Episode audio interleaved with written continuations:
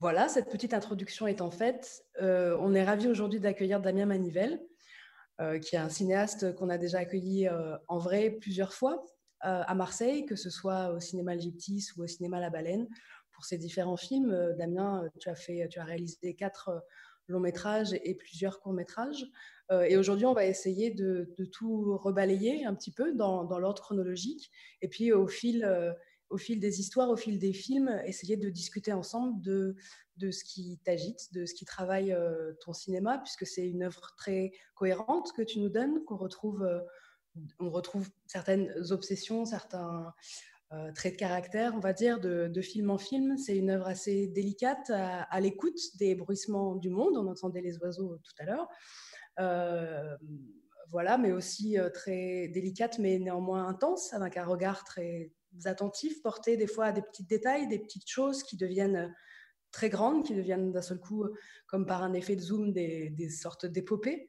Euh, et aussi un univers qui n'est pas dénué d'humour, puisque tes films frôlent souvent avec, avec une sorte de burlesque, mais en mode un peu mineur. Donc mmh. là aussi, c'est des éléments sur lesquels on pourra revenir tout au long de cette discussion.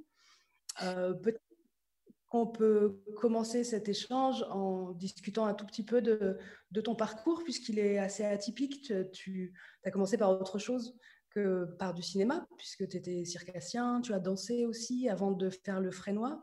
Euh, est-ce que tu peux retracer euh, rapidement ce parcours, euh, nous raconter ce que tu as fait avant d'en arriver à faire des films? Ouais, bah bonjour tout le monde déjà. Euh, moi, j'ai voilà, donc j'ai commencé euh, à l'adolescence, j'ai commencé par la, danse hip-hop. Et la danse hip-hop m'a amené euh, à faire du cirque. Donc après le bac, en fait, après le bac, j'ai fait une année de, de formation pour être cascadeur, mais, mais voilà, c'était surtout parce que je voulais pas aller en fac et que, et que j'avais envie d'apprendre les techniques de la cascade mais j'étais pas. Euh, comment dire, je pense pas que j'avais envie d'être cascadeur dans ma vie en fait. Mais j'ai fait cette formation, euh, voilà. Et je suis rentré euh, la même année, j'ai passé un concours et je suis rentré à l'école du cirque à Montpellier. Et voilà, donc je suis parti à Montpellier, j'ai fait un an d'école du cirque. Après un an d'école du cirque, j'ai pas trouvé, euh, c'était très intéressant, mais je pense que j'ai pas tout à fait trouvé mon compte. J'étais pas, c'était pas ma voie, quoi. Et j'ai entrepris de reprendre des études, donc de sociaux, euh, voilà, de sociaux, donc de reprendre la fac et d'arrêter euh, le milieu artistique, on va dire. mais ça m'a rattrapé parce que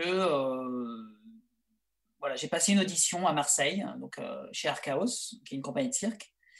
Euh, pour laquelle j'ai été prise. Euh, et, du coup, j'ai bougé à Marseille, j'ai déménagé à Marseille. Et là, je suis vraiment rentré dans le spectacle vivant en tant, qu'acrobate. Euh, c'est devenu mon métier, mais j'avais voilà, j'avais 20, entre 20 et 21 ans, donc j'étais jeune et pas forcément prêt à, je dirais, entamer une carrière à ce moment-là.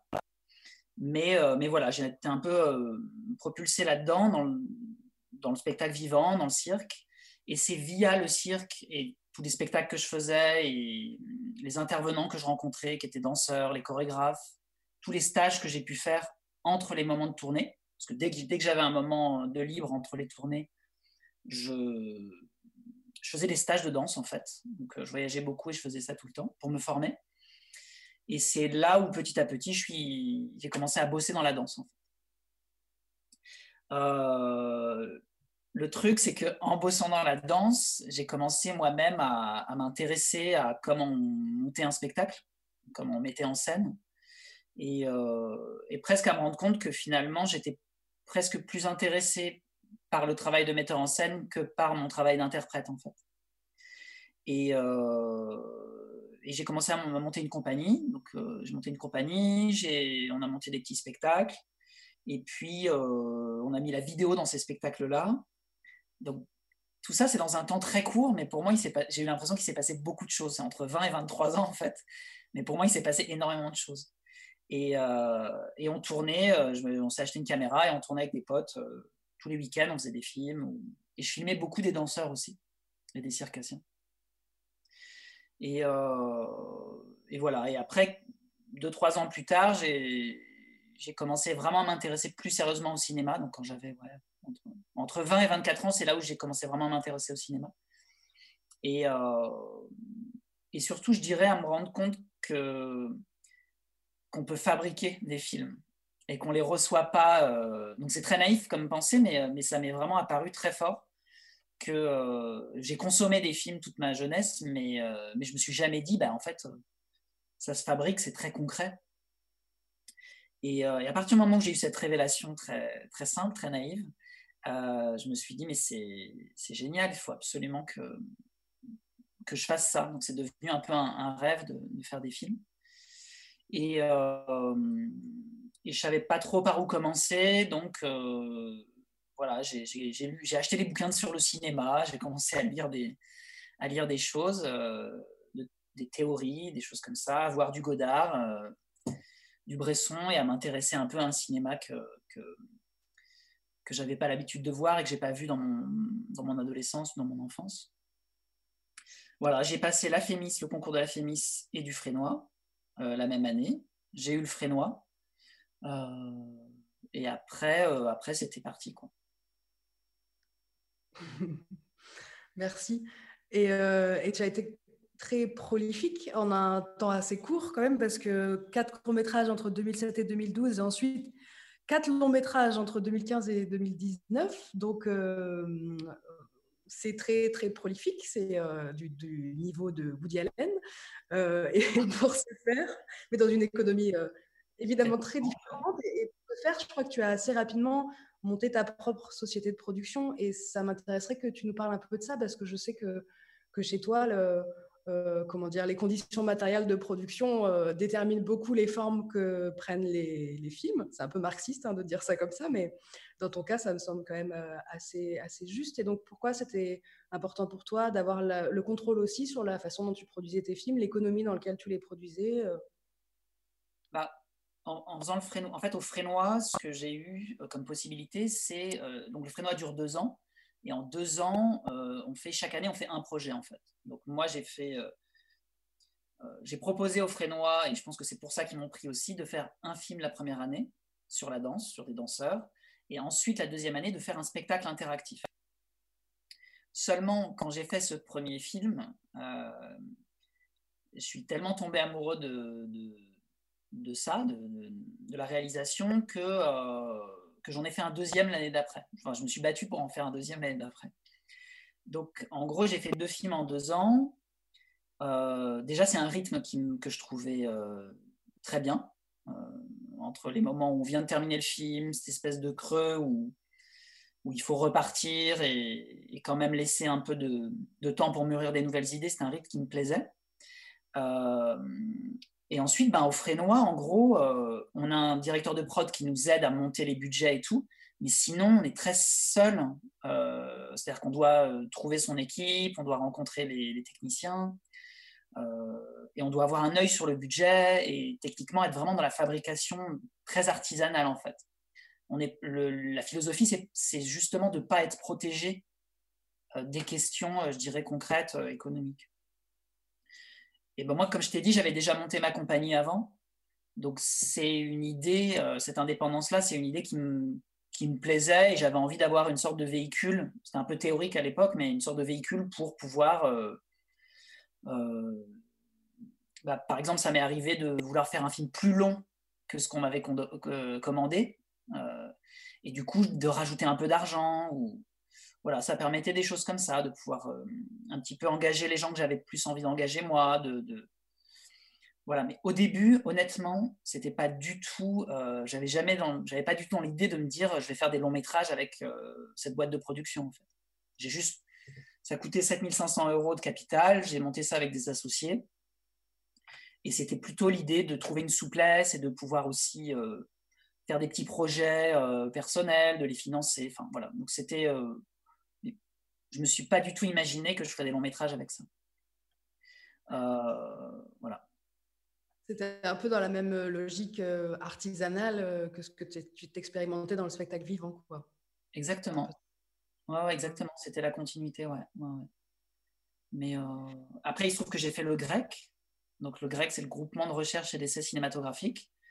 Qui, qui s'adresse en fait aux, réalisateurs sans producteur pour des premiers films, disons, professionnels. Et en fait, le grec, ils ont exactement la même philosophie. C'est-à-dire, tu, trouves ton, tu montes ton équipe, tu as le nez sur les budgets, il y a très peu d'argent, donc il faut absolument être très alerte sur ces questions-là. Donc j'ai encore une fois continué à faire des films de cette façon-là. J'en ai fait deux comme ça. J'ai fait La Dame au chien un dimanche matin. Euh, voilà. Et après, quand il agi de passer au long métrage, euh, étant donné que euh, tout le monde autour de moi me disait maintenant Damien, on passe vraiment aux choses sérieuses. c'est terminé la bricole et maintenant il faut vraiment, vraiment faire des films à gros budget, tout va changer, etc. Moi, j'ai cru ce qu'on me disait et, je me suis dit, effectivement, ils ont raison et il faut que je change complètement ma méthode de travail. Donc j'ai complètement changé ma méthode de travail en me disant, c'est comme ça que je vais faire des longs métrages, c'est comme ça que je vais euh, avancer en fait. Sauf que, euh, d'une part, ça m'a rendu malheureux parce que changer, parce que c'était pas mon truc, euh, ça me convenait pas. Ben voilà, il y a surtout cette raison-là. En fait, ça m'a rendu malheureux et je me suis dit à un moment, mais attends, c'est ça faire du cinéma. Euh, moi, j'arrête, je vais mettre mon énergie ailleurs. Très très concrètement, c'est le, je pense l'un des seuls moments où je me suis dit j'arrête parce que c'est pas fait pour moi. Et après, quand même, j'ai réfléchi. Je me suis dit, tu sais, tu as réussi à faire des films d'un quart d'heure, de 20 minutes. Euh, tu as déjà des méthodes qui sont effectives et qui peuvent marcher. Euh, donc, fais un long métrage avec tes propres méthodes et en suivant exactement la même façon, euh, même en, l'améliorant d'une certaine façon, mais en tout cas en suivant euh, toutes ces méthodes qui étaient les miennes sur les courts métrages. Et c'est là où j'ai fait un, premier film qui s'appelle Un jeune poète. Fait. On va revenir dessus. Alors peut-être avant de passer précisément sur, de parler précisément des films, j'ai une petite question à poser à nos spectateurs. Euh, n'hésitez pas déjà à activer vos vidéos pour qu'on puisse vous voir parce que ça nous fait plaisir et on a l'impression comme ça de, de parler euh, devant des êtres humains. Euh, et, ensuite, si vous n'hésitez pas à nous dire par écrit dans l'onglet converser, vous pouvez nous parler les films dont vous avez le plus envie qu'on parle ou que vous avez vu ou vous n'avez pas vu, etc. Enfin, n'hésitez pas à nous, à nous orienter un petit peu dans cette discussion-là, pas qu'on se mette à parler pendant une demi-heure d'un film que vous n'avez pas vu du tout et on pourrait vous spoiler la fin et ce serait terrible. Donc euh, voilà, n'hésitez pas surtout à converser avec nous pendant, pendant cette rencontre. En tout cas, je, commence, je propose qu'on commence par parler euh, d'un de tes courts-métrages avant de, se lancer sur un jeune poète, peut-être celui que les participants ont pu voir puisqu'on l'a relayé sur notre page Facebook et il est en accès sur le site euh, du grec. Euh, je pense à La Dame au chien. Ouais. Voilà, qui a obtenu le prix Jean Vigo, entre autres. Je ne sais pas si, vous l'avez vu, mais on, peut en parler un petit peu parce que je trouve qu'il a fondé pas mal de choses euh, dans, ton cinéma. Déjà, cette attention portée au casting, des acteurs qu'on retrouve par la suite. je pense à Rémi Tafanel, qui ensuite est dans Un jeune poète, ou à la merveilleuse Elsa Voliaston, qu'on retrouve dans le dernier film Les enfants d'Isadora. Et cette attention que tu as dès le début de ces, courts-métrages à donner une place euh, à, des corps euh, atypiques que tu filmes justement dans leur singularité, où tout appuie sur leurs caractéristiques physiques pour euh, construire ton récit et puis même la plastique de, tes films. Peut-être nous parler un petit peu de ce rapport-là à l'acteur qui est très très fort dans tout, dans tout ton cinéma et qui j'imagine vient aussi de quelque chose de ton expérience euh, à la fois d'interprète, mais aussi d'acteur du spectacle vivant. Bah, sur, ce film, en particulier, euh, effectivement, je pense que si on compare, disons, le scénario, parce que c'est un film sur lequel j'avais un scénario, donc c'était une adaptation très très libre de, d'une nouvelle d'Haruki Murakami. Euh, la nouvelle s'appelle La dernière pelouse de l'après-midi et raconte la rencontre improbable entre un jeune homme qui tond la pelouse, euh, dont le métier, le job d'été est de tondre les pelouses, euh, notamment d'une dame, et il fait la rencontre de cette dame qui, euh, l'enjoint à boire de l'alcool avec lui. Et donc, on en était où? On en était, on en était au casting, on en était aux acteurs et, à leur corps. voilà, donc je parlais de la dame au chien et, du fait que, voilà, je, vous parlais du scénario et du fait que le, le, casting a vraiment fait que le film a décollé en fait et a pris une autre, une autre forme, une autre puissance, dans le sens où, et notamment par rapport à l'humour dont tu parlais tout à l'heure, dans le sens où moi j'avais écrit le film pour un adolescent rêveur et, et pour une dame blanche, maigre, et, et, pour un chien plus normal peut-être que le chien qui est présent dans le film. Et en fait, j'ai rencontré Rémi parce que c'était c'était le, fils d'une chorégraphe qu'un ami à moi connaissait bien. Et j'ai eu un coup de cœur immédiat et, on s'est super bien entendu. Et, et voilà, et Rémi, quand il avait 14 ans, c'était vraiment, l'adolescent, quoi.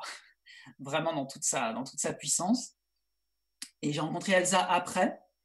Et Elsa, en fait, euh, pour l'anecdote, euh, je, je l'avais appelé parce que j'avais eu son contact. On m'avait dit que c'était quelqu'un d'impressionnant et je cherchais quelqu'un qui, puisse un peu avoir une présence forte. Et, euh, elle m'a donné rendez-vous dans un café. Donc je suis allé dans ce café. Je me suis assis à une table avec mon petit carnet. voilà, pour, j'étais un peu en avance pour prendre quelques notes. Elsa est entrée dans le café, qui est son café vraiment. Tout le monde la connaît. Et elle m'a dit, elle me connaissait pas, elle m'avait jamais vu, hein, mais elle m'a dit euh, Damien, viens t'asseoir là. Donc du coup, elle était très très autoritaire. Euh, je voulais boire un Perrier, je crois qu'on a bu de l'alcool, et euh, donc comme dans le film. Et, et, à la fin de la discussion, elle m'a dit écoute, je lis le scénario demain matin et je te dis si je le fais ou pas. Mais moi, je voulais faire un essai en fait avec elle. J'avais pas forcément prévu de bosser avec elle. Et voilà, donc en fait, elle m'a appelé le lendemain, elle m'a dit euh, Ok, je le fais. Et donc, du coup, j'étais, j'étais pris comme ça entre, voilà, avec Rémi et Elsa. Et, euh, et le chien, le chien, on l'a trouvé, donc qui est très particulier aussi. Euh, je m'intéressais beaucoup aux, peintures de Lucian Freud à cette époque, donc notamment des corps comme ça très, très humains, je dirais, très, très, mais très voluptueux aussi. Et souvent, il y a des chiens euh, qui sont euh, mis en place dans la composition avec des corps humains, en fait. Donc voilà, le chien, je l'ai vraiment rajouté à la nouvelle de Murakami et, euh, et, j'ai construit ce petit trio voilà, entre ces, trois personnages qui sont effectivement très très différents physiquement et qui ont des personnalités très différentes. Mm, mm, mm. Ce que je veux te dire, c'est que le, le, casting m'a surpris, c'est-à-dire, j'avais pas écrit pour que ce soit aussi, euh, pour que les corps soient aussi marquants ou marqués, si tu veux. Mm-hmm. J'avais écrit quelque chose de plus, euh, une sorte de scénario qui pourrait potentiellement amener, des, amener des, une mélancolie, amener des sentiments de, comme des solitudes, si tu veux. Mais l'humour, je l'avais, l'humour, oui, j'en avais envie, mais je l'avais, je pense que c'est vraiment Rémi qui l'a, amené avec lui, avec ce qu'il était en fait. Moi, j'ai juste accueilli ça, je l'ai récupéré, j'en ai fait quelque chose, mais euh, je m'attendais pas à ce que ce soit, à ce qu'il y ait du burlesque dans le film. Pas à ce point-là, en tout cas. Ben ça, j'ai l'impression que c'est quelque chose euh, qu'on retrouve aussi tout au long de ta filmographie, c'est cette euh, volonté de se laisser surprendre par ce qui advient, à la fois des rencontres, mais aussi ce qui se passe sur le lieu du tournage, que ce soit euh, des oiseaux qui passent dans le ciel, euh, des animaux dont on ne peut pas tout à fait prévoir les réactions, même s'ils ont des dresseurs, etc. Enfin, d'être euh, attentif comme ça les personnages sont eux-mêmes à l'écoute de ce qui les entoure et le film le devient lui aussi à l'image de ces personnages. Il y a beaucoup ça dans Un jeune poète d'ailleurs, également, où, le regard de, de Rémi guide le tien, j'ai l'impression.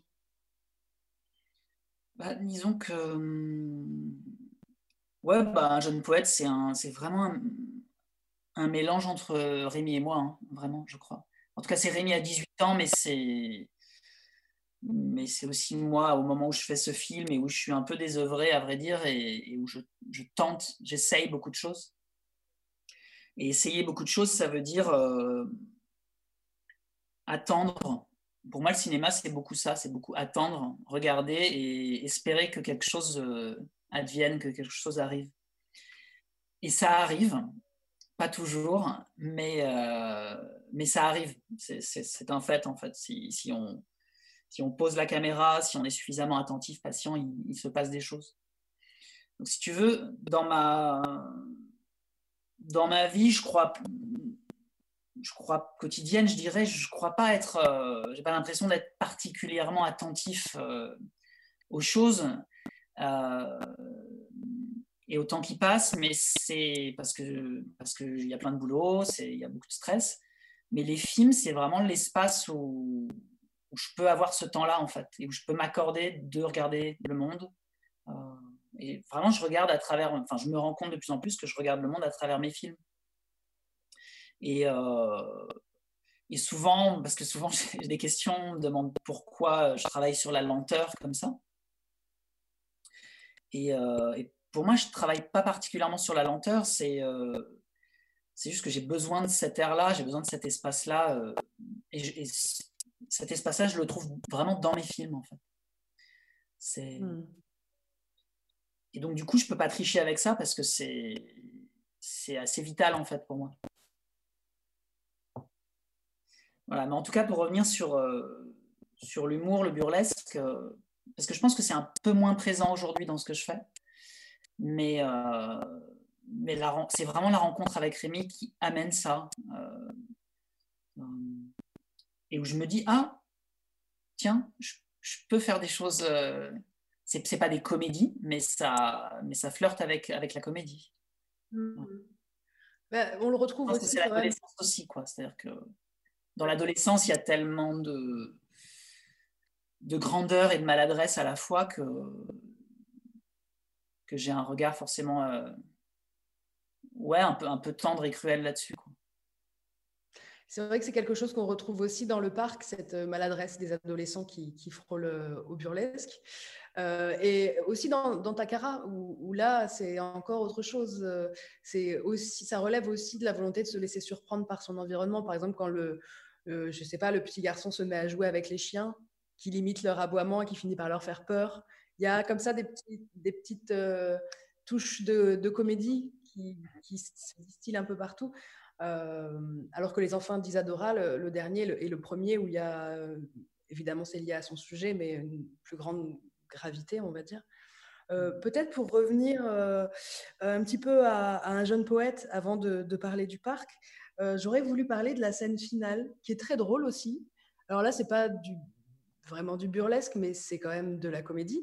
C'est ce contre-champ. On voit bien que pendant tout le film, donc c'est l'histoire, pour ceux qui ne l'ont pas vu, euh, d'un jeune poète qui cherche l'inspiration pendant une semaine de, retraite spirituelle dans la ville de Sète euh, en plein été. Euh, et euh, qui a énormément de mal à la trouver, qui a du mal à trouver l'inspiration et, à rencontrer les autres aussi. Il a, il a un problème de contre-champ, on va dire, pour parler en termes de cinéma. Il trouve pas trop son contre-champ. Il le cherche dans une jeune femme qui ne veut pas de lui. Euh, du coup, il est extrêmement malheureux. Et le contre-champ, finalement, c'est toi qui lui offres à la fin du film avec cet échange qu'il a. je vous en dis pas plus, je vous propose de vous montrer juste un tout petit extrait pour pouvoir en discuter en parlant de quelque chose de précis. Euh, on, va, on va en parler de ça, savoir euh, qui, est, qui est ce contre-champ. Alors, je vais partager mon écran en espérant que tout se passe bien. Hop. Voilà, donc je vais vous montrer cet extrait qui dure une minute. Euh, j'espère que vous allez bien entendre. Normalement, le son est activé, l'image aussi.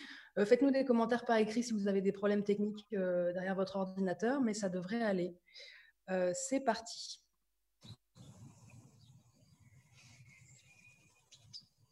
pas.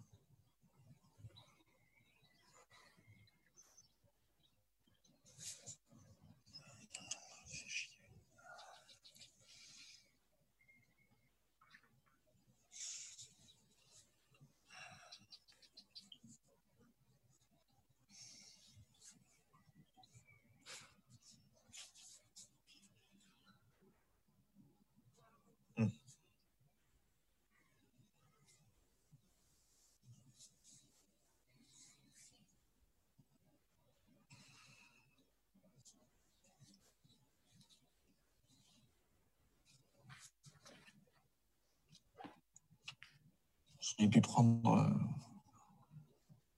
même appeler quelqu'un de plus, de plus inspiré. Quelqu'un qui, euh, dans un délai de, de 7 jours, hein, n'aurait pas écrit euh, quatre pages, mais plutôt un bouquin. Quelqu'un d'inspiré, quelqu'un de, de fougueux, quelqu'un qui a, qui a un esprit poétique. Je ne sais pas pourquoi je suis là. Enfin, je ne sais plus.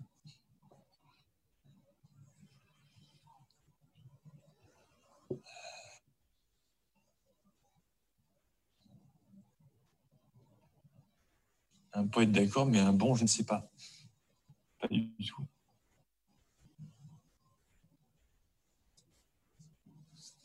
Oh, juste euh, un poète parmi les plus méconnus.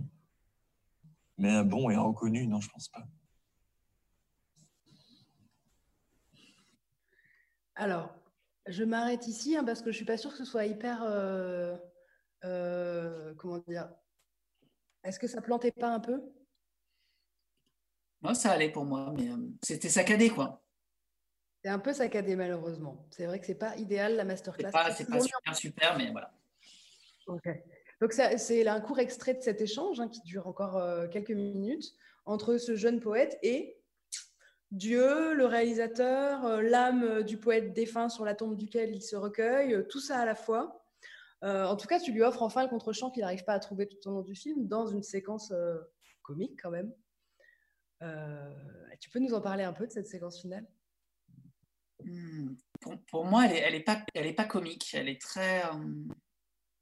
Alors, il y, a un- peu d'humour dans le sens où, la première reprise, c'est parce qu'il a dit fait chier et que, le dialogue s'installe comme ça sur.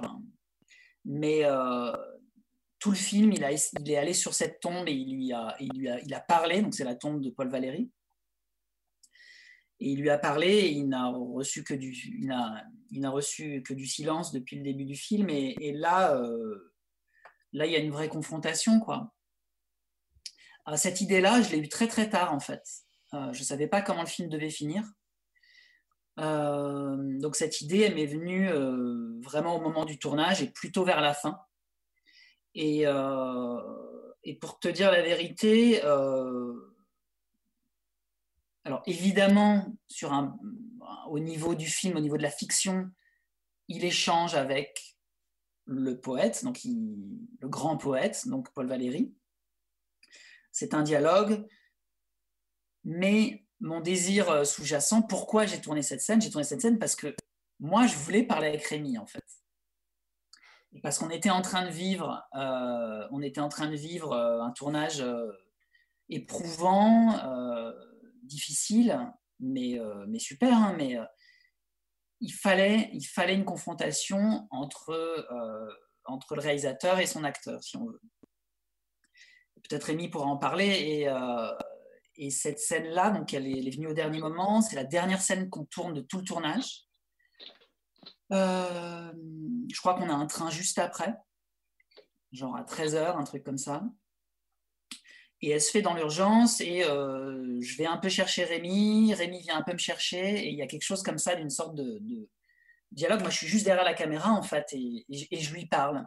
Et quand je lui parle, donc sous la forme d'une interview, c'est là où j'ai l'idée, c'est là où je me dis, ok, je sais ce que je suis en train de faire là en fait. Je mettrai des cartons à la place de ma voix et du coup, ça m'a permis d'improviser et de mener un tout petit peu la discussion euh, de la façon euh, à laquelle j'attendais. Par contre, je ne savais pas ce que Rémi allait répondre, évi- évidemment.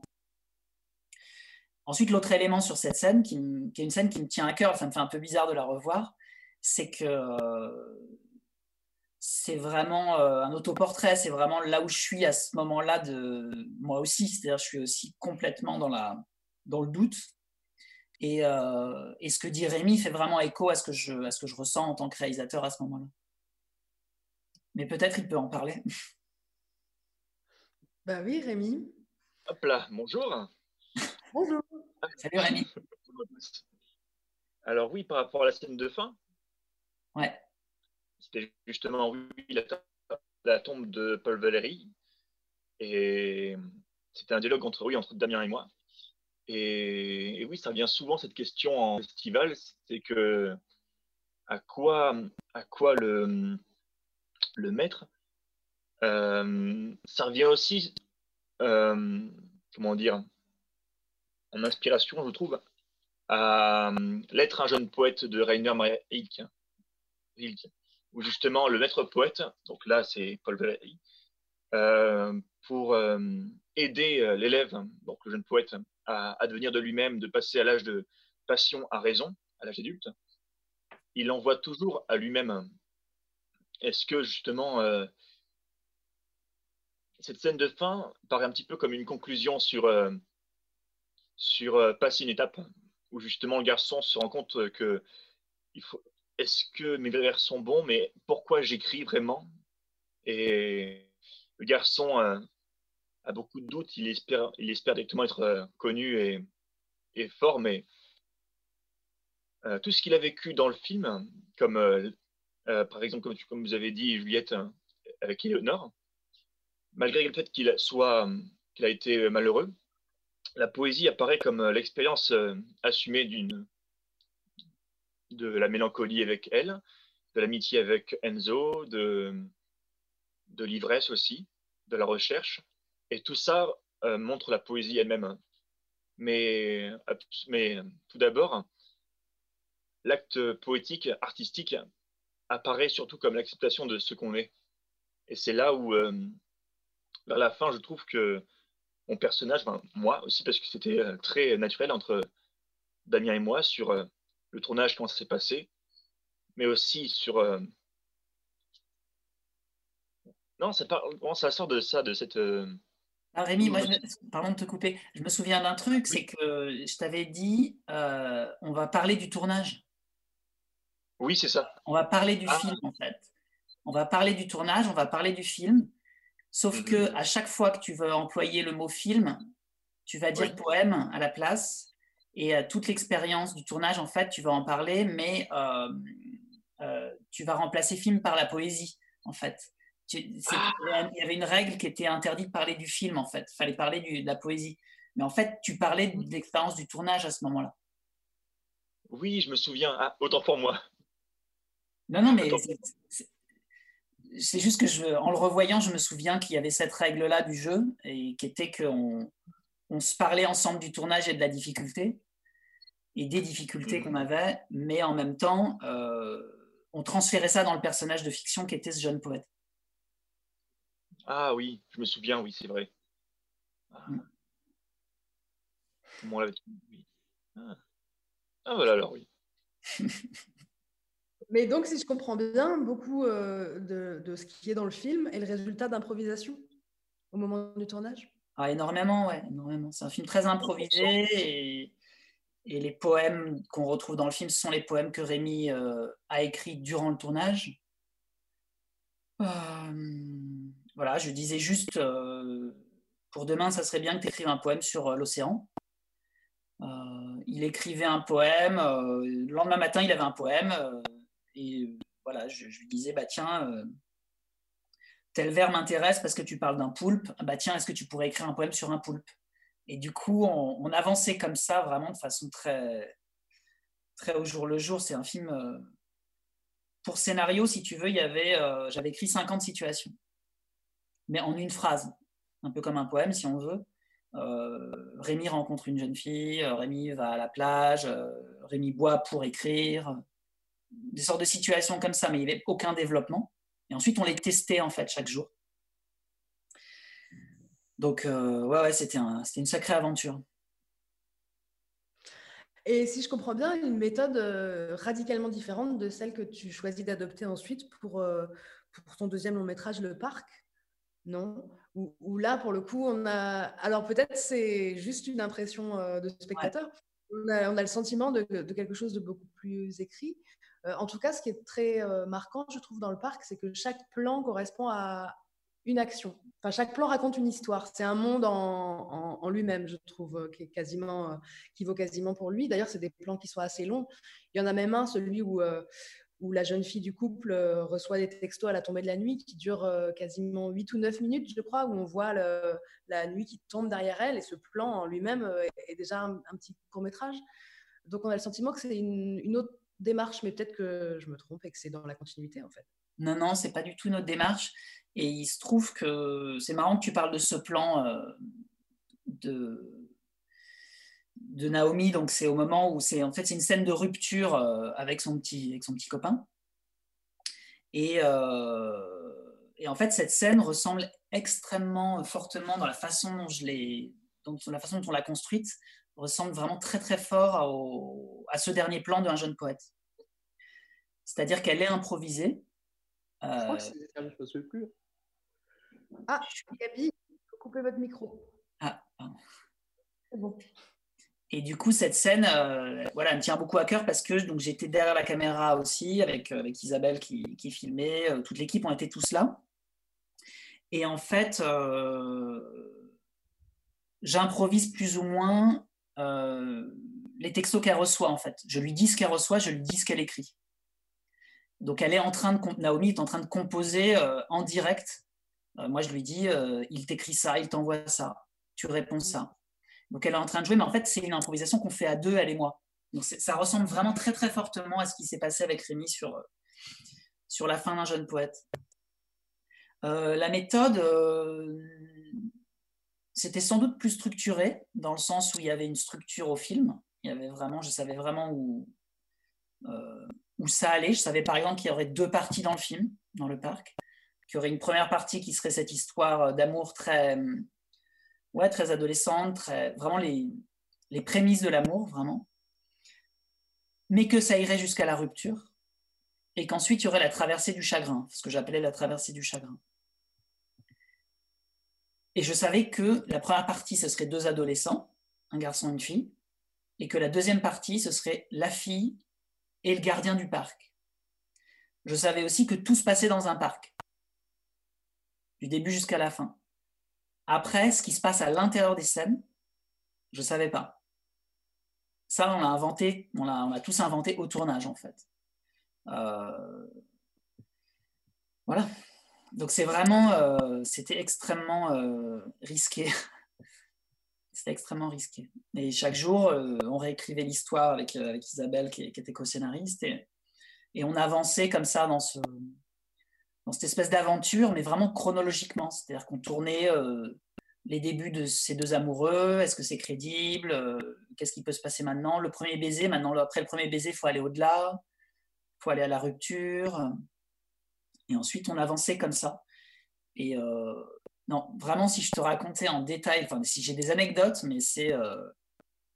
faut pas faire du cinéma comme ça, quoi. C'est-à-dire, la barque, par exemple, il y a une grande scène, de, une longue scène de barque à la fin. Euh, ça, cette idée-là, on l'a eu, euh, pas, deux, trois jours avant de tourner. Donc, il fallait acheter une barque, en fait. Et la mettre sur, un, sur une rivière, ou enfin, sur un fleuve, je veux dire, sur un lac. Donc, c'était très compliqué. Donc, tu vois, les idées, elles venaient comme ça, vraiment au, fur et à mesure. Et, voilà, on venait de terminer le tournage de la forêt, et on s'est dit, bah, qu'est-ce qu'il y a après la forêt? Bah, après la forêt, il y, a une, échappée en barque. Donc voilà. Donc dans ce système de, de fabrication, de création, euh, l'équipe euh, du film joue un rôle euh, énorme, et notamment celui de bah, les deux assistants, par exemple, du film, qui étaient très courageux. C'était, il faut que vous trouviez une barque, une barque pour demain matin, quoi. Donc très, très, très, très chaud. Heureusement que tu n'avais pas imaginé que ce film euh, aurait cinq parties parce que ce serait peut-être devenu de plus en plus fou. Après la nuit et la barque, on ne sait pas ce qui aurait pu. Euh, ah non, il fallait, terminer quoi. Mais, euh, en, tant que spectateur, en regardant le film, on a le sentiment que c'est aussi un parcours vers la liberté dans tous les sens du, terme. C'est-à-dire à la fois formellement, on va dire, puisque l'arrivée de la nuit, on a l'impression qu'elle élargit le cadre comme ça, même si c'est pas le cas, c'est toujours le même format, qui est un format assez resserré. On a l'impression que cette nuit qui rentre dans l'image élargit le cadre. Euh, qu'aussi, euh, certaines contraintes que vivent les personnages dans la première partie. Ils sont dans un parc qui a quand même une nature très domestiquée, euh, voilà, très balisée, euh, où on a un sentiment de, nature, mais, c'est une nature qui en fait est complètement cultivée, on va dire. Et puis dans la deuxième partie du film, on arrive vers quelque chose de plus, bah, de plus sauvage, une partie du parc qui est pas entretenue de la même façon, qui d'ailleurs n'est peut-être même plus le parc, puisqu'on comprend aussi qu'on est sûrement dans le rêve de cette jeune femme. Mmh on a sensiblement changé d'espace. Euh, voilà, donc on a l'impression que c'est un film qui va de plus en plus, vers de plus en plus de liberté et de plus en plus d'audace aussi euh, de mise en scène. Est-ce que tu l'as construit dans, dans l'ordre chronologique quand tu l'as tourné? Ouais, alors on a tout tourné dans l'ordre chronologique. Après, ce qui est intéressant par rapport à ce que tu dis, c'est la question du lieu, c'est-à-dire que à partir du moment où j'ai décidé de faire un, un long métrage qui se passe uniquement dans un parc, je, me, je suis contraint de trouver des solutions à partir de là, en fait. Et, euh, la solution qu'on a trouvée, c'est euh, le parc mute, le parc se transforme, le parc euh, qui était un parc municipal sur un banc, deux amoureux se rencontrent, le parc progressivement change de visage et évolue. Et il devient une sorte de, parce qu'au début, c'est presque un square, en fait, et ça devient une sorte de forêt euh, mythologique à la fin du film. Donc ça, c'est quelque chose qui m'a beaucoup excité à faire, si, tu veux, c'est de... Bah déjà me, dire ce challenge, comment on fait un film d'une heure et demie dans un parc, juste dans un seul parc, et ensuite, comment est-ce qu'il peut évoluer, en fait, ce lieu? Comment est-ce que le regard qu'on porte sur lui peut changer?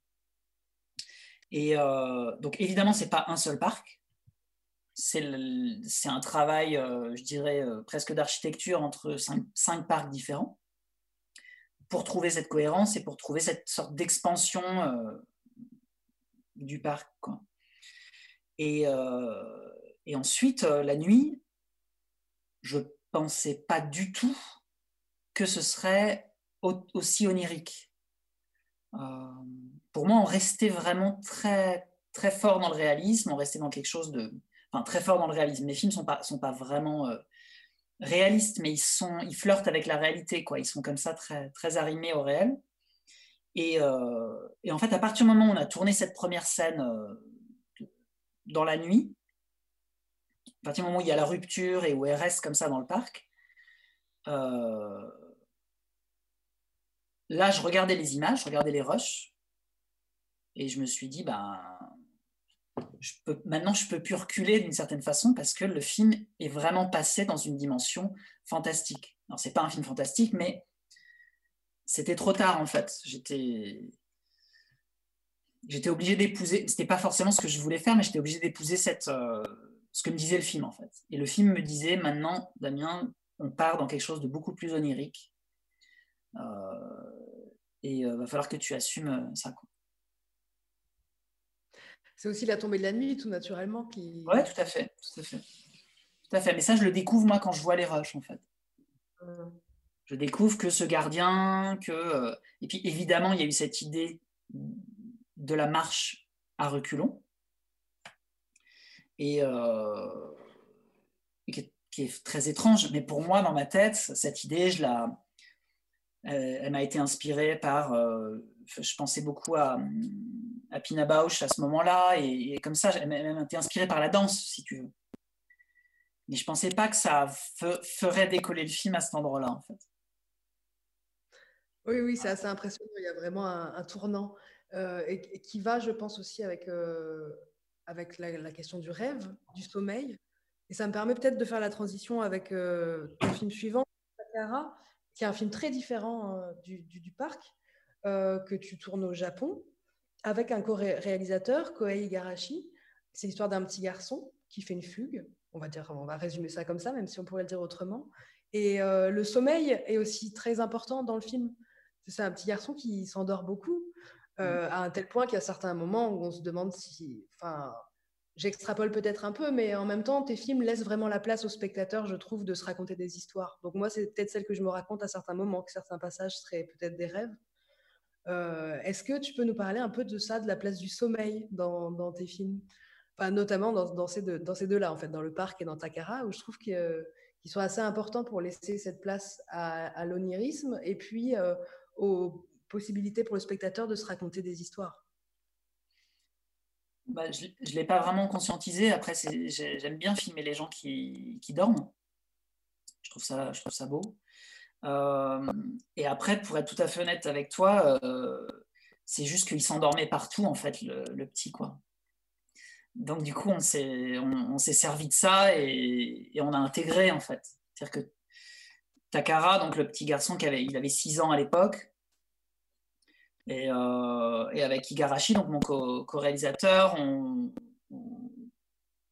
plaisantait souvent, on se disait que c'était lui, lui, le réalisateur, en fait, parce qu'on on, l'a beaucoup suivi, en fait. Quand il était triste, on savait qu'on pouvait obtenir une scène triste, ou plus, tu vois, travailler vraiment sur ce chagrin de l'absence du père. Euh, quand il était content et qu'il avait envie de jouer, on savait qu'on pouvait le faire jouer. Euh, s'il voulait, euh, s'il avait faim, on pouvait le faire la scène de manger une mandarine. On était vraiment très très soumis à très soumis à lui en fait.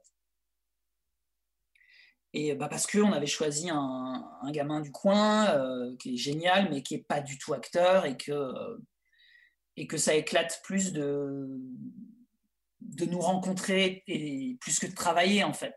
Lui, lui il a vu ça comme, euh, je sais pas, comme s'il avait euh, quatre mamans et six papas en plus euh, que d'habitude, quoi, tu vois. Donc du coup, il y avait vraiment un truc très, très ludique et, et on l'a suivi. Et on l'a suivi. Donc les moments où il dort, il dort toujours, il dort toujours vraiment quand il dort dans le film. Dans la voiture, il dort comme voilà, comme un bébé. Euh, à la scène de fin, euh, quand son père vient le voir dans la chambre, euh, qui est une scène qui, moi, me touche beaucoup, mais qui est quasiment improvisée, où on a vraiment dit au père, je crois qu'on n'a rien dit au père, on lui a juste dit, tu rentres dans sa chambre, quoi.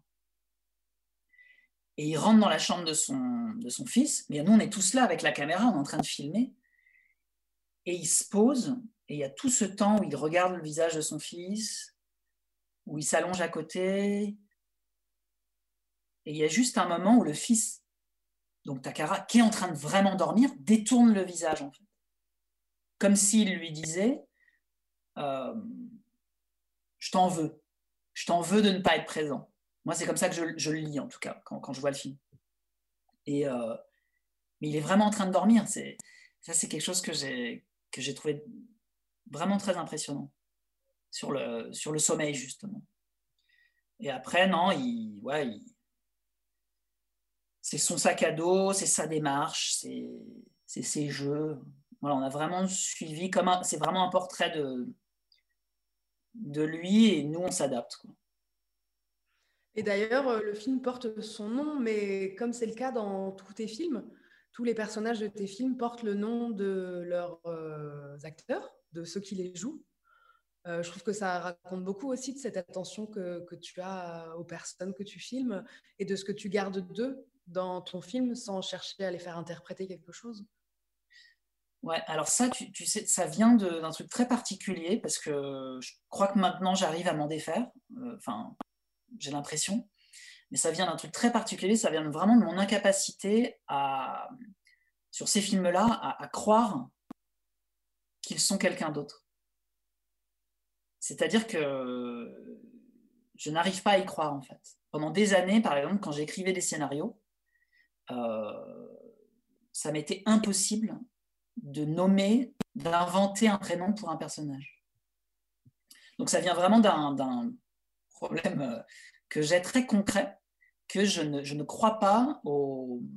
Quand j'écris un scénario, alors maintenant là ça a changé, mais, mais pendant toutes ces années-là, je n'arrive pas à y croire. Ça ne me parle pas, quoi, si tu veux. Appeler euh, une fille qui s'appelle euh, Éléonore, l'appeler Cécile, pour moi, ça n'a, ça n'a aucun sens. Et je crois que c'est parce que euh, beaucoup, beaucoup de choses reposent sur les acteurs, justement, en fait. Du coup, et beaucoup sur les lieux, mais beaucoup sur les acteurs. Du coup, j'ai besoin de les nommer pour me dire, c'est bien cette personne-là. Parce qu'à chaque fois, sur ces films-là, hein, sur ces, tout cas sur ces trois films-là, à chaque fois que j'ai eu des doutes, à chaque fois que j'ai traversé des moments difficiles dans la création, que ce soit au tournage ou à l'écriture, à chaque fois, le truc que je me dis, c'est reviens à ton émotion, à l'émotion que te procure cette personne. Donc, dans un jeune poète, ça va pas, ce qu'on fait, j'aime pas ce qu'on fait, je trouve ça va pas. Je me dis, ok, mais reviens Rémi, reviens Rémi. Elsa, c'est pareil. reviens Elsa, reviens à Naomi. Et à chaque fois que je, reviens à eux, donc finalement à ce que j'ai ressenti quand je les ai rencontrés ou à des conversations qu'on a, je me dis, mais en fait, c'est bon. Il n'y a pas de problème. Il n'y a pas de problème parce que le sous-texte du film, je dirais même le noyau, le cœur du film, c'est le portrait d'une personne. Cette personne, moi, je la trouve belle. À partir de ce moment-là, je, vais y arriver. Je vais réussir à faire quelque chose. Mais il faut que je me remette tout ça en tête quand ça va, quand j'ai l'impression de, perdre un peu le fil. Je me remette face à la personne et me dire non, tu fais des films, ça raconte des histoires. Il y a peut-être un sujet, euh, voilà, éventuellement ça peut raconter des choses euh, profonde, mais la base, ce pourquoi je fais un film, c'est pour filmer quelqu'un. Ça, c'est clair et net, et ce sera toujours le cas, je crois, en fait. Donc, en fait, ça, c'est simple, parce que c'est, juste poser une caméra et filmer quelqu'un. Hmm. Super. Filmer quelqu'un et aussi la, façon dont il interagit avec, euh, ce qui l'entoure est de façon très simple, juste le paysage dans ta carasse, c'est une des très belles dimensions du film. C'est son épure, le fait que tu filmes dans un décor enneigé, où, où, on voit finalement affleurer peu de formes parce que tout est recouvert par un épais manteau de neige, et où mmh. finalement le personnage devient une petite silhouette qui dessine euh, des lignes.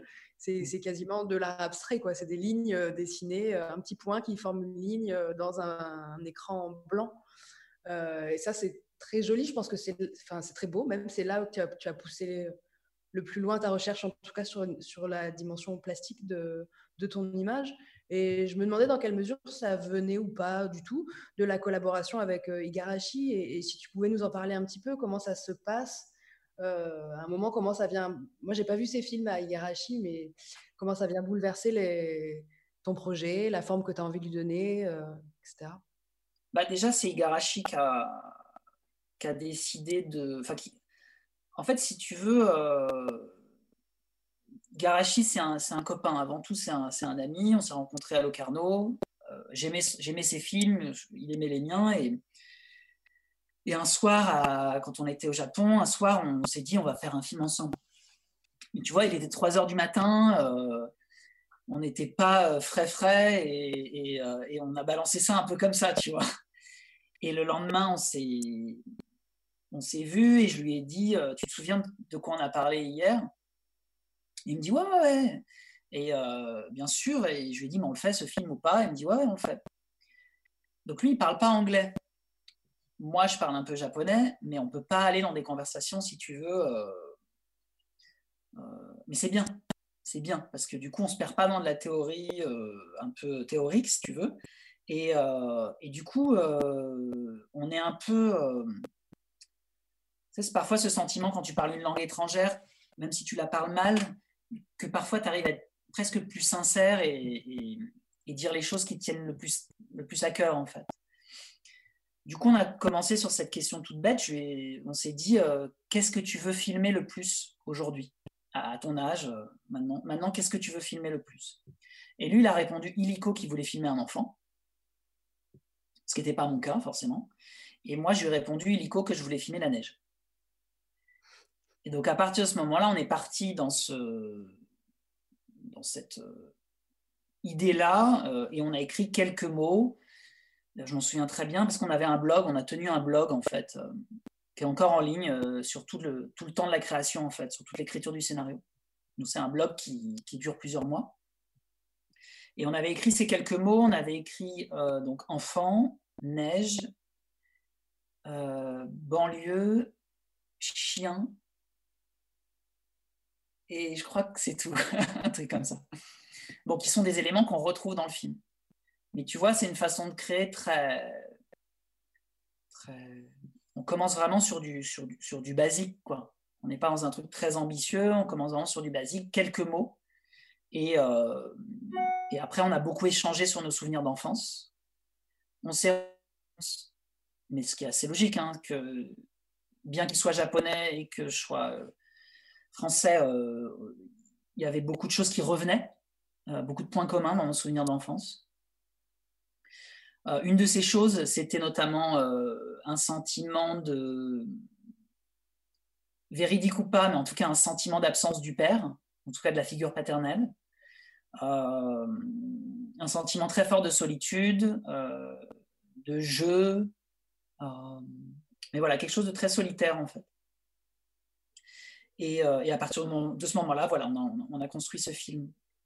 Euh, ce que ça a changé, c'est étrange parce que lui répondrait à peu près la même chose, je pense. Ça n'a pas changé énormément de choses finalement.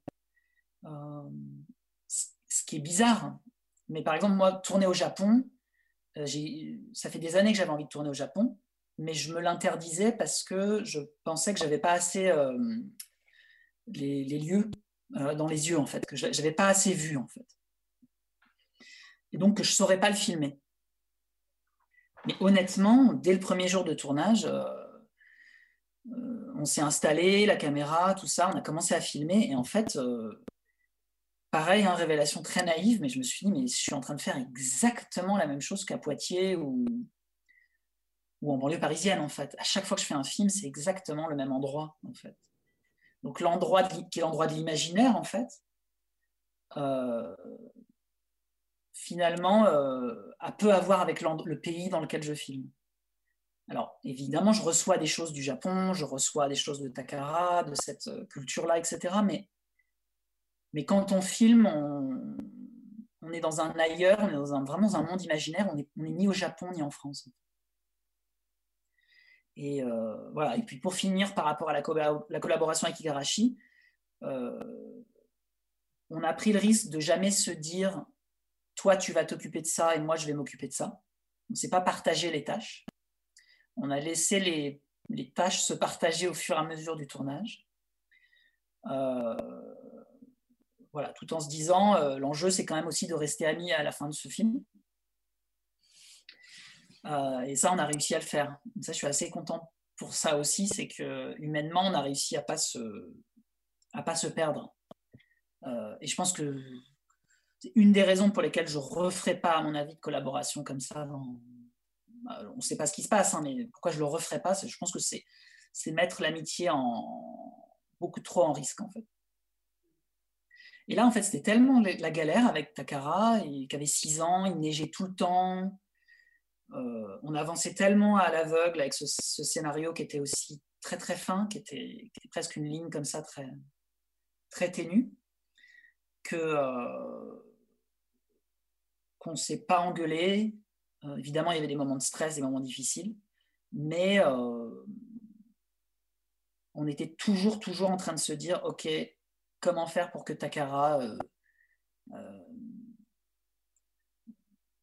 soit fasse ce qu'on veut, soit fasse des choses intéressantes qu'on puisse suivre. En tout cas, on était toujours en train de le suivre et de régler des problèmes. Donc, on n'avait pas le temps de se dire euh, Ouais, ton idée, elle est un peu nulle, ou euh, Moi, j'ai une meilleure idée que toi, ou tout ça n'existait pas en fait. On était vraiment 100% dans euh, la fabrication. Ok, merci. Euh, juste avant de, parler un petit peu de, ton dernier long métrage, Les enfants d'Isadora, qui est sorti il n'y a pas si longtemps, euh, je m'assure que je ne perds pas les participants. Vous êtes toujours là, c'est déjà bien. Mais euh, si vous voulez intervenir ou, par écrit nous dire des choses, n'hésitez pas à le faire hein, tout au long de, la rencontre. Vraiment, vos, retours, vos remarques, vos questions sont, les bienvenues. je vais ajouter un petit truc sur Takara, excuse-moi. C'est beaucoup inspiré d'un illustrateur, euh, d'un dessinateur japonais qui s'appelle euh, Rokuro Taniuchi. J'ai mis le nom là, euh, s'il y en a que ça intéresse, d'aller voir ses dessins. C'est des dessins qui. Enfin, ça ressemble vraiment beaucoup au film en fait. c'est toujours des. Donc, c'est des autoportraits de lui enfant dans des paysages soit enneigé, soit printemps. La question de la saison est très très présente. c'est très mélancolique. Et voilà, pour ceux que ça intéresse, moi, c'est un dessinateur que j'aime beaucoup et, et, on a un peu suivi son, son esprit, entre guillemets, quand on a fait cette création. Mmh. Euh, alors, pour passer aux, enfants d'Isadora, euh, peut-être j'aimerais bien qu'on parle de la figure de, de l'esquisse. Bon, dans, Takara, il y a un dessin qui, quand même, euh, est la raison première du départ du personnage de la maison. Il veut amener le dessin à son père. Et, et, le film, comme ça, prend aussi beaucoup la forme du dessin. On a parlé de ces lignes que construit le parcours du personnage dans un espace blanc. Ça forme comme, comme des dessins. Quelque chose de très simple, comme ça, de très esquissé. Et il y a aussi cette idée de l'esquisse, je trouve, dans Les Enfants d'Isadora. Donc, Les Enfants d'Isadora, ton dernier long métrage, qui était à Locarno, qui a eu le Léopard de la meilleure réalisation à Locarno, qui raconte euh, la transmission d'une danse, donc la mère, une danse d'Isadora Duncan, dont se saisissent de façon extrêmement différente euh, quatre femmes. Euh, et là aussi, tu filmes pas les danses achevées, finies, parfaites, offertes au regard du spectateur dans leur forme aboutie, mais le processus qui fait qu'une danse devient sienne. Et là aussi, il y a l'idée quand même d'esquisse. Alors, on n'est plus dans le domaine graphique du dessin, mais de, quelque chose, euh, voilà, d'esquisser, quoi, de commencer, mais pas encore tout à fait fini. Euh, et c'est souvent ça qui t'intéresse, non, dans, dans, les gens et dans le réel, c'est ce, cette forme de, mouvement, d'appropriation, mais qui n'est pas dans la perfection, mais qui est dans la recherche. Quoi. Mmh. Ouais, ouais, ouais. Après, si tu veux, l'idée du dessin, c'est aussi de. Comment dire? En fait, si je, si je filme quelqu'un, euh, je filme une action, par exemple, euh, il y a toujours un. Il y a toujours un sous-texte en fait. Si je filme quelqu'un en train de, je sais pas, boire un verre d'eau, ça m'intéresse pas de filmer quelqu'un qui boit un verre d'eau. Donc il faut que j'aille chercher ce qui m'intéresse dans cette scène où le personnage boit un verre d'eau. Et ce qui va m'intéresser quand quelqu'un boit un verre d'eau, ça, peut être euh, comment dire?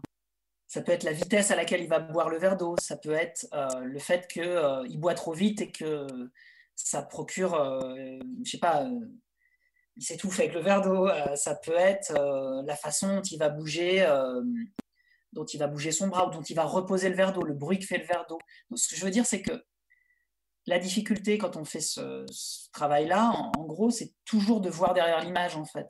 Je, je filme jamais ce que je, ce qui est écrit. Euh, tu vois, il y a toujours quelque chose derrière.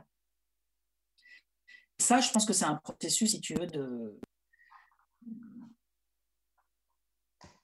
comme si on enlevait, comme si on retirait en fait des voiles à l'image en fait. On lui enlève euh, des choses, et ça va vers le dessin en fait. Tu, vois ce que je veux dire? C'est-à-dire que finalement, ça va vers le détail, ça va vers le dessin, mais c'est un processus qui prend du temps. C'est-à-dire qu'au début, euh,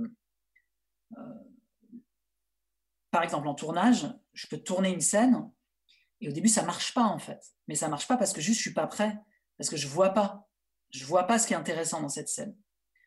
quand Elsa dans le dernier film, donc, est dans une sorte de, pizzeria, il, il, doit être 22h30, elle sort d'un spectacle de danse et elle mange des spaghettis. Au début, je pose la caméra, c'est le premier plan qu'on fait avec elle hein, du film. Je pose la caméra, ça marche pas du tout. Ça marche pas du tout parce que je sais pas ce que je, je sais pas ce que je fais, je sais, je, je sais pas ce qui m'intéresse là-dedans. Et puis, je lui donne quelques indications et au fur et à mesure, je commence à voir en fait ce qui m'intéresse dans, dans sa façon de manger des spaghettis, dans la façon dont elle repose sa fourchette, dont elle va mettre ses lunettes, et elle va glisser sa main dans son sac, et puis elle va lire, ouvrir le programme. Euh, tu, vois, j'essaye d'aller comme ça vers ce qu'on pourrait appeler le dessin, c'est-à-dire euh, rendre... Euh, c'est un peu la différence entre la télé et le cinéma pour moi, c'est-à-dire rendre vraiment que l'image parle d'autre chose en fait que ce qu'on voit en fait, qu'il y a une dimension cachée, qui est, et que manger des spaghettis devienne intéressant en fait, mm. et pas, que de je mange des spaghettis. Et, euh, et, voilà, donc je suis très sensible au dessin euh, aussi comme source d'inspiration. Euh. là, par exemple, j'ai passé la journée à, à chercher des dessins, des croquis de, de Corot, du peintre Corot, euh, voilà. Parce que, euh, parce que ces dessins euh, me parlent et, m'inspirent. Et, et, voilà, il y a une simplicité dans le dessin qui me fait beaucoup, beaucoup penser au cinéma. En tout cas, à ce que je cherche au cinéma. Et dans, cette attention portée au, mouvement et à leur, leur intention, leur sens caché, il y a aussi quelque chose qui vient de la danse. Moi, j'ai eu l'impression, en voyant les enfants d'Isadora, que les personnages autant quand ils ne dansaient pas que quand ils dansaient. Enfin, que le moindre de leurs mouvements, notamment Elsa Bollieston, à, la fin du film, quand elle rentre chez elle avec sa canne, sa façon de marcher, de monter les escaliers pour rentrer dans le, dans le restaurant, de rentrer dans son appartement. Quand elle ferme son rideau, avant le moment où elle se met à danser euh, à la fin du film, il y a une continuité euh, totale entre ce geste de fermer le rideau et commencer à danser. Quand elle ferme le rideau, c'est déjà, elle est déjà en train de en fait, elle, tes personnages dansent à tous les moments du film. Et je pense que j'ai l'impression que danser, c'est quand on met une intention particulière dans un geste, il devient de la danse parce qu'on est attentif à, à, l'intensité du, du moindre mouvement. Et euh, dans la façon que tu as filmé tes personnages, tu les fais danser alors même qu'ils ne dansent pas. Tu, vois ce que je veux dire? Ouais, ouais. Après, c'est. Hum, comment dire? C'est ce qui, moi, c'est ce qui je, vois ça chez plein d'autres cinéastes en fait, euh, et, j'admire ça chez beaucoup de cinéastes. Euh, après, on peut, on peut appeler ça de la danse, euh, mais en tout cas, il y a du geste, quoi. C'est-à-dire qu'il y a une, il y a une, il y a une, il y a un plaisir de voir des gens bouger, il y a un plaisir de, filmer des gestes, en particulier de suivre des gestes. Et là, sur cette dernière scène dont tu parles, c'était vraiment l'idée d'une accumulation de gestes qui fait naître la danse, en fait. Une sorte de. Elle arrose la plante, elle, elle, brûle de l'encens. Il y a vraiment quelque chose comme ça qui se dépose dans cette accumulation, cette répétition de gestes, dans cette accumulation. Mais, euh, mais voilà, je ne peux pas vraiment théoriser là-dessus dans le sens où c'est euh, c'est c'est ce qui me touche le plus en fait quand, quand je vois un film, c'est ce qui m'émeut le plus, euh, c'est les gestes. Et, euh, ça me parle très fort, ça me parle très très fort. Donc évidemment, le fait qu'il n'y ait pas de rupture entre les moments d'y danser et les moments de quotidien, euh, je crois que c'est aussi pour ça que j'ai éludé et que j'ai ellipsé les moments purement dansés.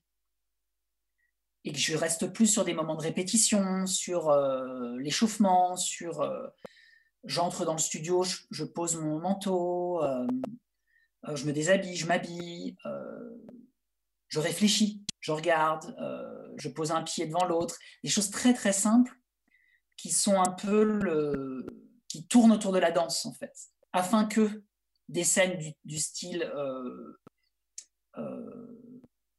je suis dans un bus, je suis dans un car ou euh, dans un tramway ou, juste je marche dans un parc, puissent se fondre en fait à cette, euh, à cette totalité, je dirais, de gestes. Sais, dans les comédies musicales, euh, les moments qui me, les moments que je trouve les plus beaux, je pense que je suis pas le seul, hein, parce que c'est des, les moments où l'émotion affleure, c'est, vraiment les moments de transition entre le quotidien et la danse. C'est deux personnages qui discutent, qui, descendent des escaliers, et tout d'un coup, il y a un petit pas qui amène un deuxième et qui amène un troisième. Et, c'est surtout, plus que la danse, c'est surtout ce, petit moment où, bah, où on passe dans autre chose qui, moi, me, touche particulièrement. Donc, ce film, j'avais ça en tête aussi. Voilà, après, c'est plus facile à dire qu'à faire, mais. Euh. en tout cas, ça se ressent. Oui, ça doit être dur à faire, mais mais ça, ça passe. Enfin, je ne sais pas ce que vous en pensez, messieurs, dames. Si vous avez envie de livrer votre ressenti, de poser des questions, vous pouvez euh, dès maintenant lever la main. Dans l'onglet participants, en dessous de la liste des participants, vous avez une option lever la main et vous pouvez aussi poser vos questions par écrit. Et voilà, je, dès que je vois vos réactions, je, vous donne la parole.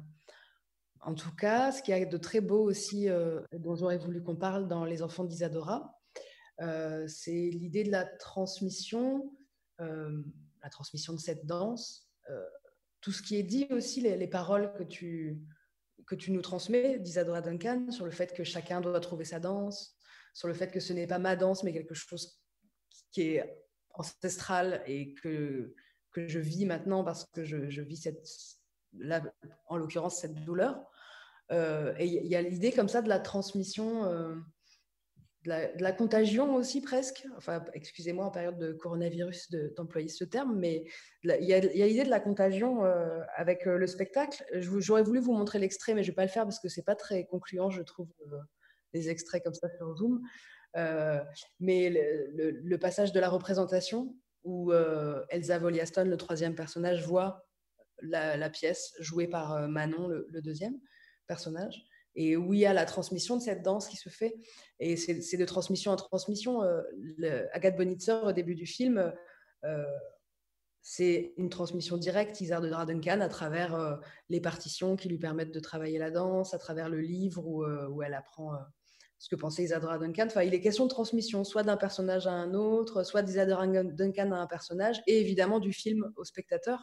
Mmh. Donc il y a cette idée comme ça de, de, de contagion qui est très belle dans le film et euh, qui, qui, fait un flux, euh, quelque chose de continu. Euh, voilà, je ne sais pas exactement où je voulais en venir, mais je voulais juste livrer ce que j'ai ressenti et pensé en En attendant vos questions, évidemment.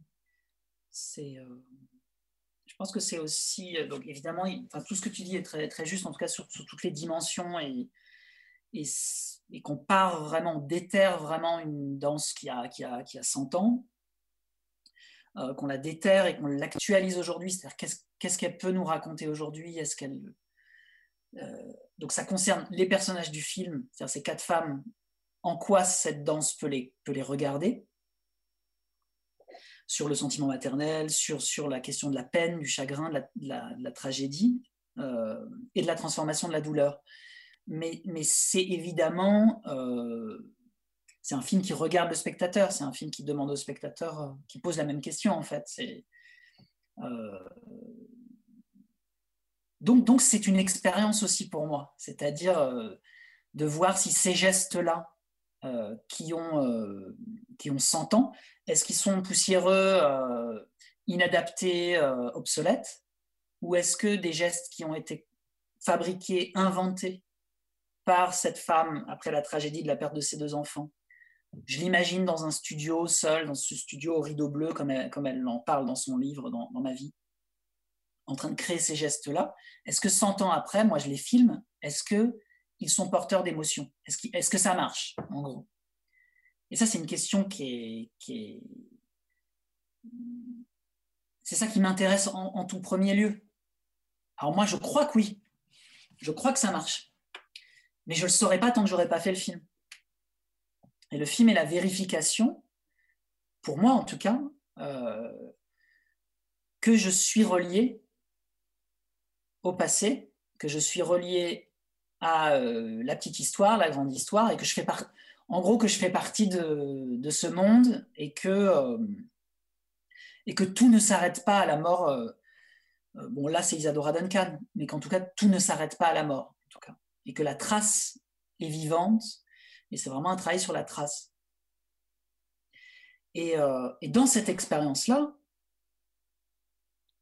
qui moi m'intéresse, qui moi me fascine, je fais ce film, mais aussi je fais ce film grâce à ces gestes-là et grâce à cette chorégraphie-là. C'est-à-dire que moi, je reçois énormément. C'est pas juste je me bats dans mon petit laboratoire pour faire un test et pour voir si ça marche ces gestes-là. C'est juste que moi, j'ai la force de faire ça parce que tous les jours, je lis ce bouquin, je pense à Isadora. Après, après une fois que j'ai trouvé les actrices, je pense aux actrices, je les vois euh, penser elles-mêmes à cette danse. Et en fait, il y a un truc où on se nourrit tous très fort euh, de gestes qui pourraient, qu'on pourrait considérer comme des gestes morts. Et on considère que, qu'ils ne sont pas morts, on considère qu'ils sont vivants. Et à ce moment-là, on peut faire ce film. Donc, euh, voilà. Super. Merci. Est-ce que vous voulez vous exprimer? Vous êtes bien silencieux aujourd'hui. D'habitude, euh, il y a plein de petites questions.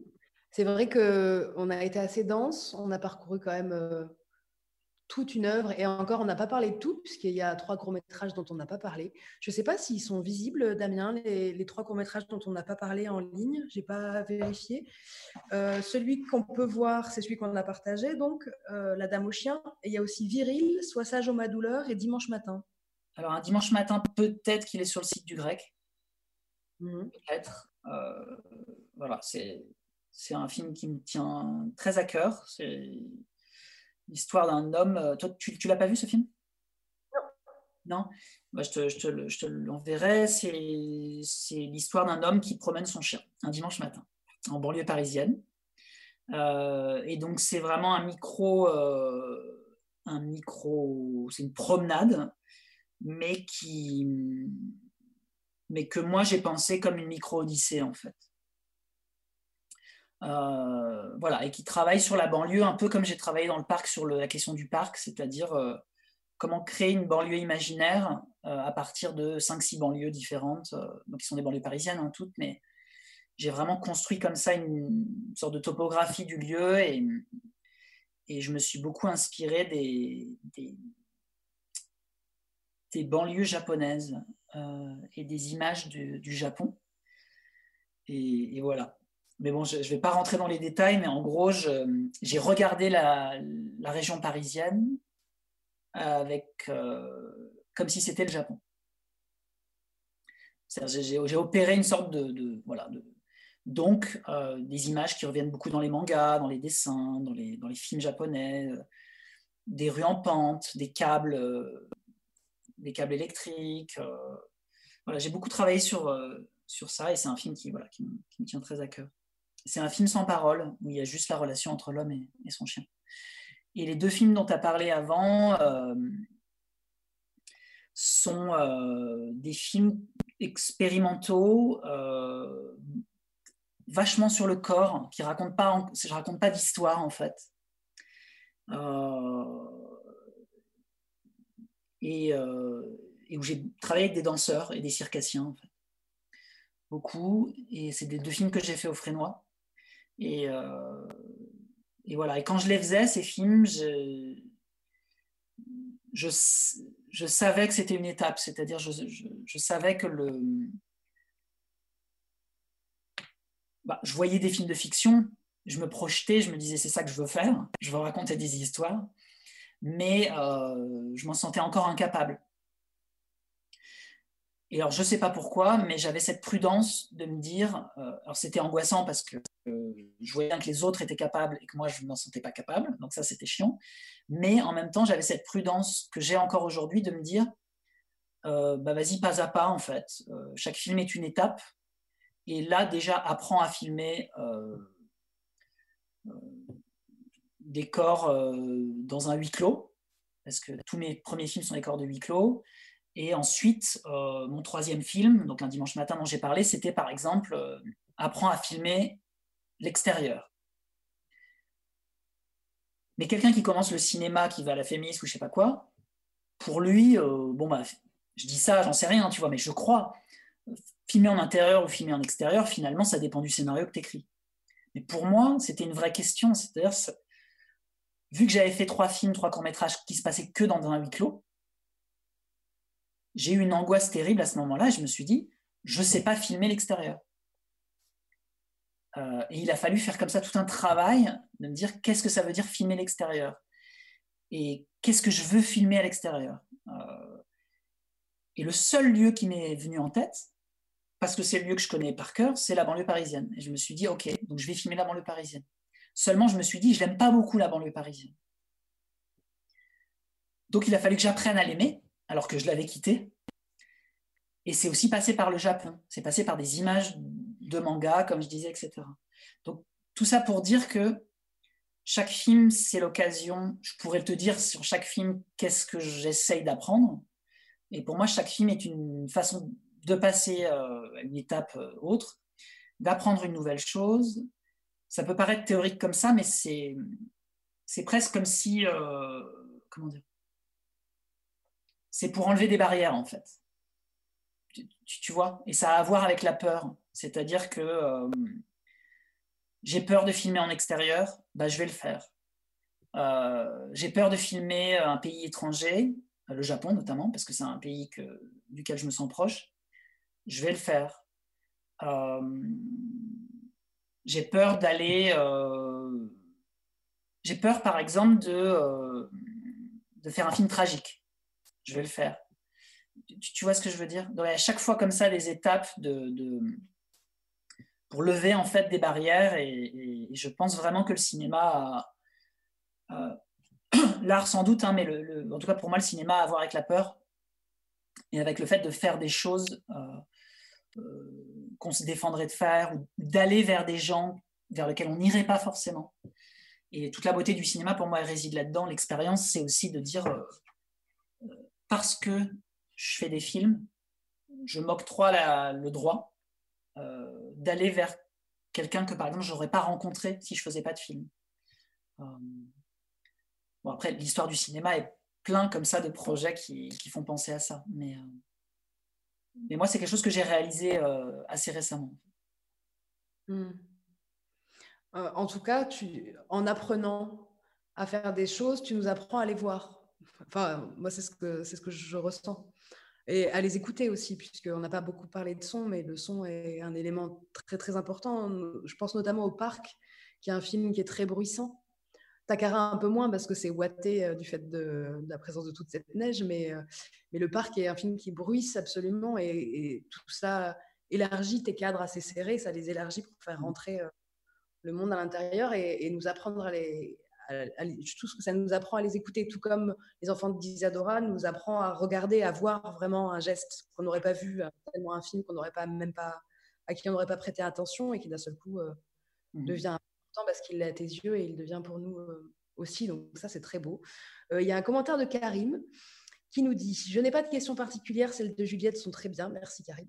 Juste un témoignage, j'ai été très touchée par les enfants d'Isadora, par ce qu'il évoque, la mort, le deuil, l'absence, et par ce qu'il parvient à susciter chez nous. Il nous rappelle que l'art réussit à lutter contre l'oubli, la disparition totale. Merci beaucoup pour cette rencontre. Ah, merci Karim. Merci Karim. Euh, les autres, si vous avez envie de poser une question, de faire un commentaire, vraiment n'hésitez pas. Non mais ils sont tous cachés, ils ont tous désactivé leur vidéo, on les voit pas. des planqués. Hein. Bon, bah, je vous laisse encore quelques minutes pour, euh, pour peut-être euh, imaginer question ou un commentaire. Et euh, sinon, je, vous pose une question un peu plus directe. on fait juste un petit sondage pour savoir si vous êtes à Marseille ou si vous êtes ailleurs.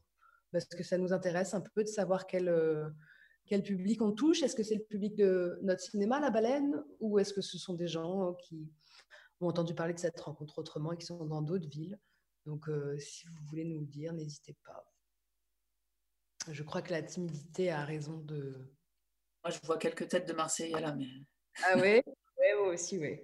Montpellier. Ok, merci Clara.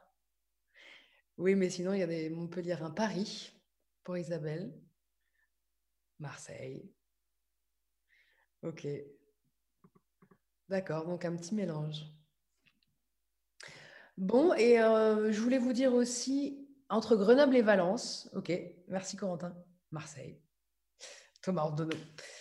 Euh, je voulais vous dire aussi que euh, n'hésitez pas à nous faire des retours sur ces rencontres parce que c'est complètement expérimental pour nous. Évidemment, on l'avait jamais fait avant. C'est les premières qu'on organise du genre. C'est un peu particulier pour tout le monde, je pense. mais on, a vraiment envie de savoir ce que vous en pensez, Qu'est-ce que, qui vous voudriez rencontrer sur Zoom? Euh, Est-ce que vous voudriez que ça se passe autrement? Enfin, en tout cas, n'hésitez pas à nous faire des retours sur la page Facebook, par mail à contact@labaleinemarseille.com. Euh, une dernière question, peut-être, Damien. Où est-ce que tu en es maintenant? Sur quel nouveau projet est-ce que tu t'es lancé après les enfants d'Isadora? Euh, J'ai deux projets là, j'ai deux projets de films.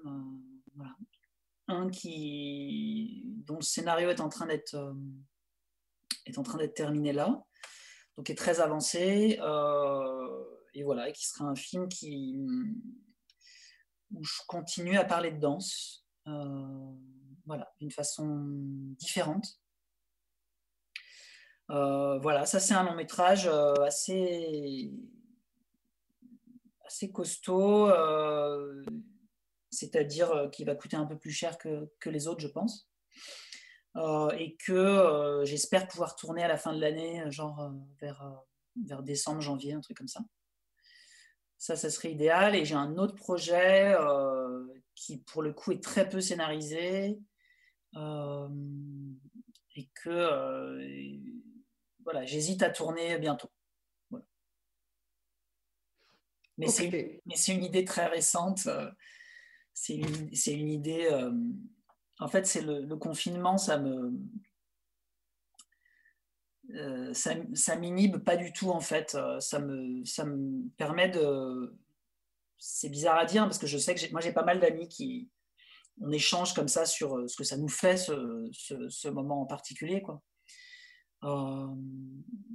Et moi, étrangement, euh, ça me fait voilà, prendre conscience de l'importance que ça a pour moi de, tourner des films, en fait, de faire des films. Et, euh, et du coup, euh, je dis pas que, ça vient avec beaucoup d'idées, mais en tout cas, j'ai des projets qui, remontent un peu à la surface et qui me disent euh, Bon, Coco, quand est-ce que tu, est-ce que tu tournes Donc voilà, là, je suis en train de me demander si je devrais pas passer le cap et, et, voilà.